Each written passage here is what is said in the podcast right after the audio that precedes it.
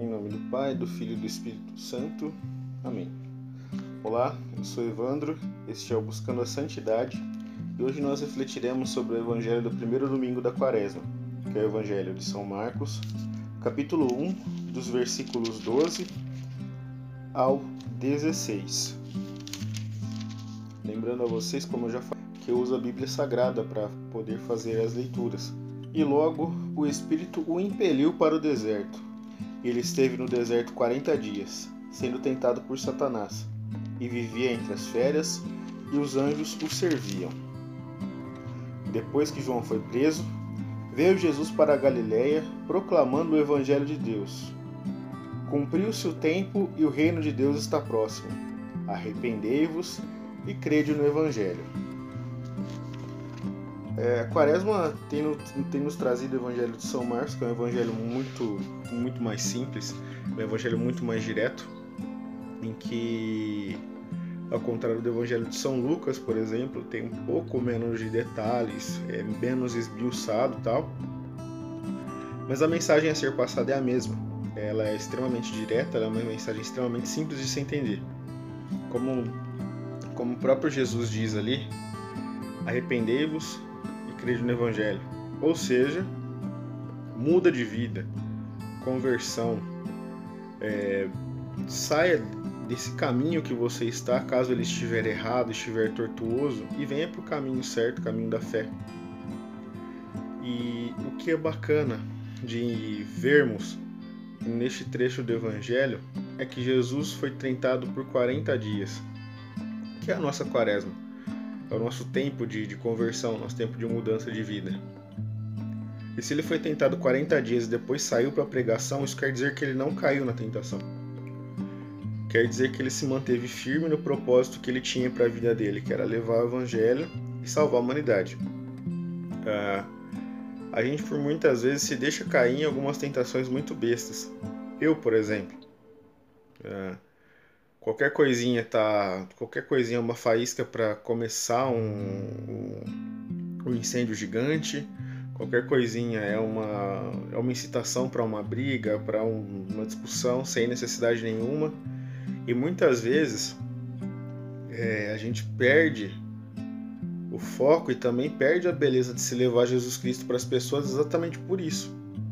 Porque eu prefiro brigar eu prefiro levantar uma bandeira eu prefiro xingar alguém é simplesmente chegar e conversar, chegar do lado e falar, cara, é, desculpa, eu tô errado, ou eu não concordo com a sua opinião, mas eu entendo que seja a sua opinião. É, espero que um dia você consiga entender que não é assim. E quando alguém fala isso para mim também, muitas vezes eu não entendo. Pô, não é assim que funciona, vai com calma, segura, não faz assim. Isso vai ser prejudicial para mim mesmo, muitas vezes. Então, é... hoje, Jesus nos ensina uma coisa muito simples. Entenda que a missão de levar o Evangelho, ela tem que ser feita. Ela é muito importante. E hoje, a...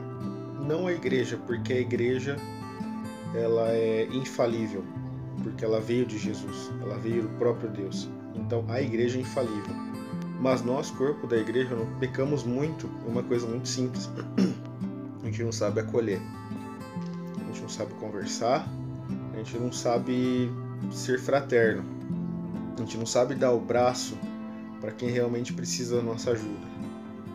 E a quaresma pode ser um tempo em que a gente busca essa conversão, em que a gente entende o que é importante e em que tanto eu como você, como qualquer pessoa no mundo, faz essa mudança de vida e vira essa página para ser realmente um cristão.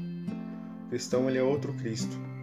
Ou seja, nós temos que ser como Cristo foi na terra. Temos que ser bons, temos que ser justos, mas não julgar só com o nosso entendimento, mas sim diante daquilo que a palavra de Deus nos ensina. Gosto muito dos evangelhos da Quaresma porque eles sempre me mostram como que está minha vida naquele momento. Se me dói muito o evangelho, como esse desse domingo, das tentações no deserto, é sinal que tem alguma coisa errada comigo que eu preciso melhorar, que eu preciso mudar. E muitas vezes eu não enxergo sozinho.